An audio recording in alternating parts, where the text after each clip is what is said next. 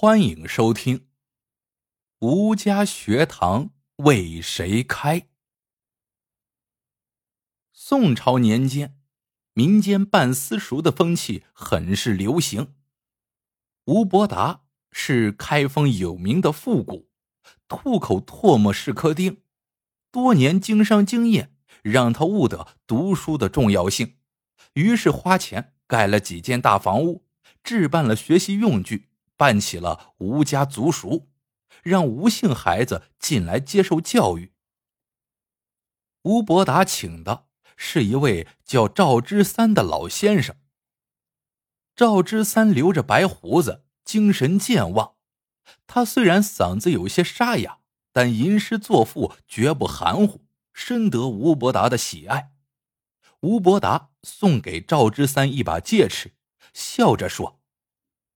农夫下厨用力，先生教学用神。这把戒尺是教训孩子的，如果他们不听话，你就严惩不贷，不要误了他们的前程。赵之三微微一笑：“我会尽全力教孩子们读书的，请您放心。”族塾开学的前几天。孩子们还很认真听讲，规规矩矩，有模有样。后来，孩子们爱玩爱闹的天性暴露出来了，课堂上干什么的都有，有的东张西望，有的低头看蝼蚁，有的像小和尚念经一样有口无心，有的挤眉弄眼，装神弄鬼。赵之三见状，心平气和的说。你们吴家有德有钱，费了这么大力气，就是想让你们识文断字。你们认识了字，长大后才能够拨的算盘，做的买卖，不然就是个睁眼瞎，什么都做不了。学生们调皮，当他的话是耳边风。赵之三没有办法，只能硬着头皮讲课。那一天，吴伯达偶然经过学堂，听见屋里叽叽喳喳的炸开了锅。进来一看，见十几个孩子干啥的都有。吴伯达顿时气得脸色铁青，抓起讲台上的戒尺，啪啪啪，每人手上打了几尺子。还没打到一半，只听啪嗒一声，尺子断了。吴伯达黑着脸对赵之三说：“费唾沫不如费尺子，以后他们再不听话，你给我往死里打。”吴伯达吩咐仆人跟他去拿戒尺，仆人拿来了十把戒尺，并留下吴伯达的话：“孩子们不好好念书，就往死里打，否则就要辞退先生，另择良师。”吴伯达杀鸡儆猴在先，学生们都收敛了，上课时不敢再嬉闹。赵之三倒省了心。有一天，吴伯达悄悄站在学堂外，暗里观察赵之三的教书情况。这一天，赵之三的教书内容是篇长长的古文，学生们听久了耐不住，四下里开始蠢蠢欲动。赵之三一直把头埋在书卷后头，自顾自讲课，一点没有察觉。吴伯达在学堂外看了，心里直痒痒。突然，有个学生举手打断了赵之三的讲课，问道：“先生，这句词是什么意思呀？”这真是新鲜事儿。赵之三在族塾教书以来。还没有学生主动跟他提过问题呢。赵之三问是哪一句，学生说不清，只是唤他过去看。赵之三起身走过去，挨近了看，没想到那个顽皮的学生突然间对着赵之三大吹了一口气，满满一手的辣椒粉吹进赵之三的鼻子里。赵之三忍不住连打了好几个喷嚏。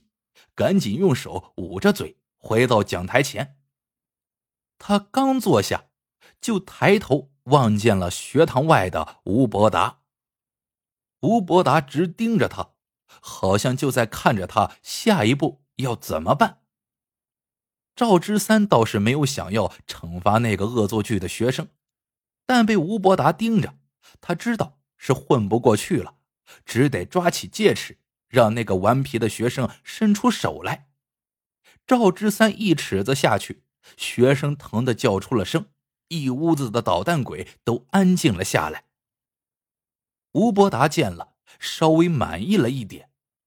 赵之三瞄瞄学堂外的吴伯达，吴伯达示意他继续打。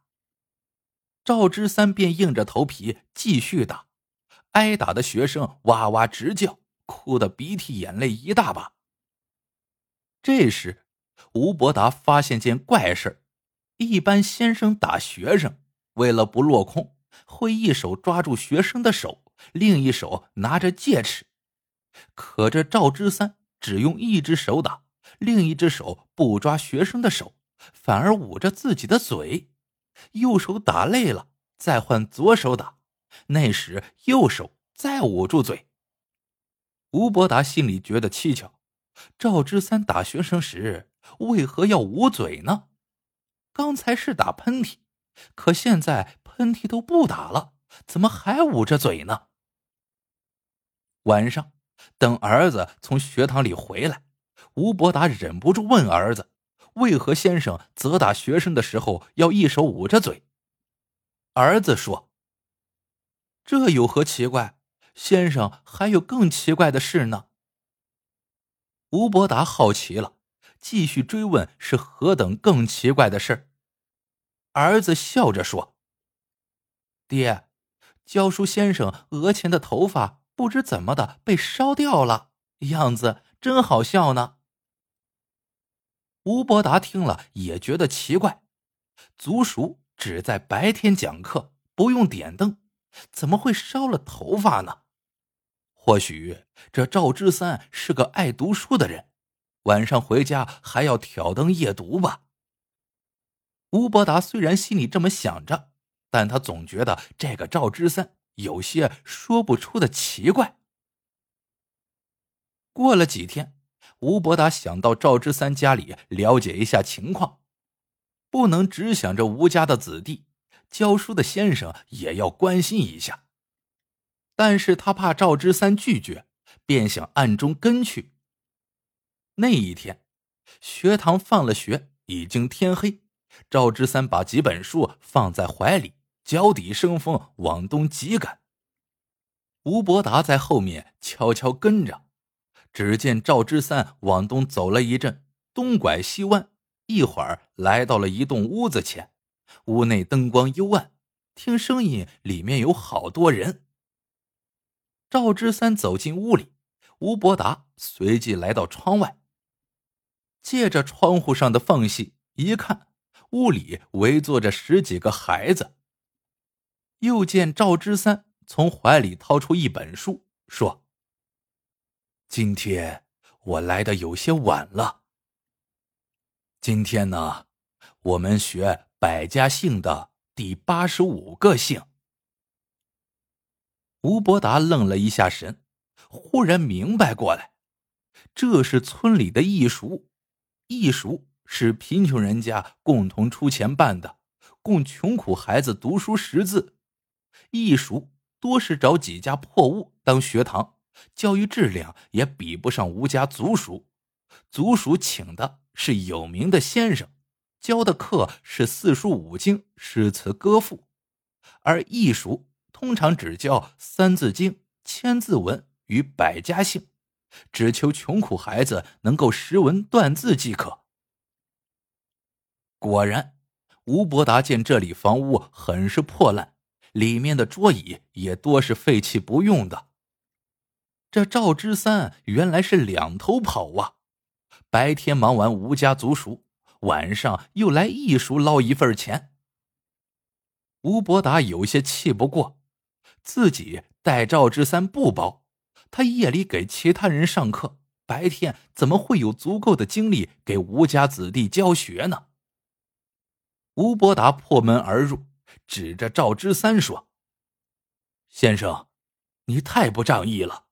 你要多赚钱，我给你便是，为何偷着又来这里捞钱？你白天晚上两头跑，我们吴家的孩子怎么能受到良好的教育？一个孩子嘟囔道：“先生给我们上课不收钱。”吴伯达一怔：“这，这怎么可能？”赵之三放下手中的书，走到吴伯达面前，说道：“吴老爷。”我给艺术上课这事儿，我隐瞒了，是我的不对，但我真的不是为了钱。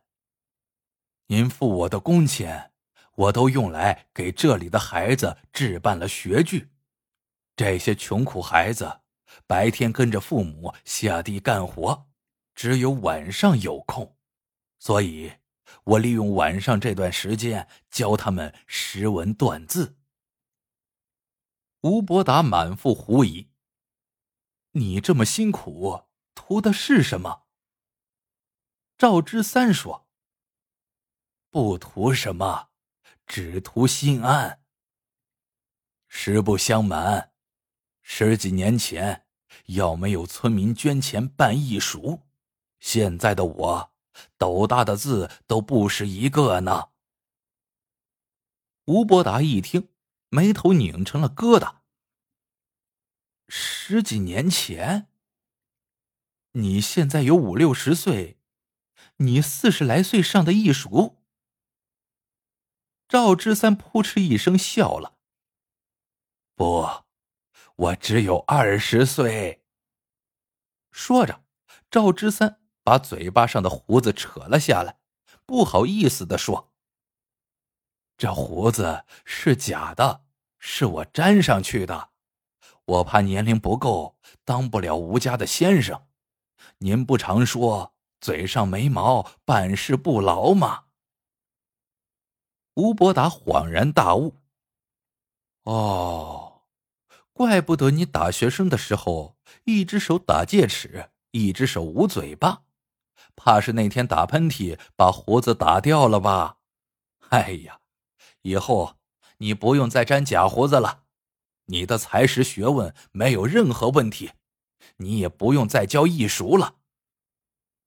赵之三急了，这些孩子也要读书啊。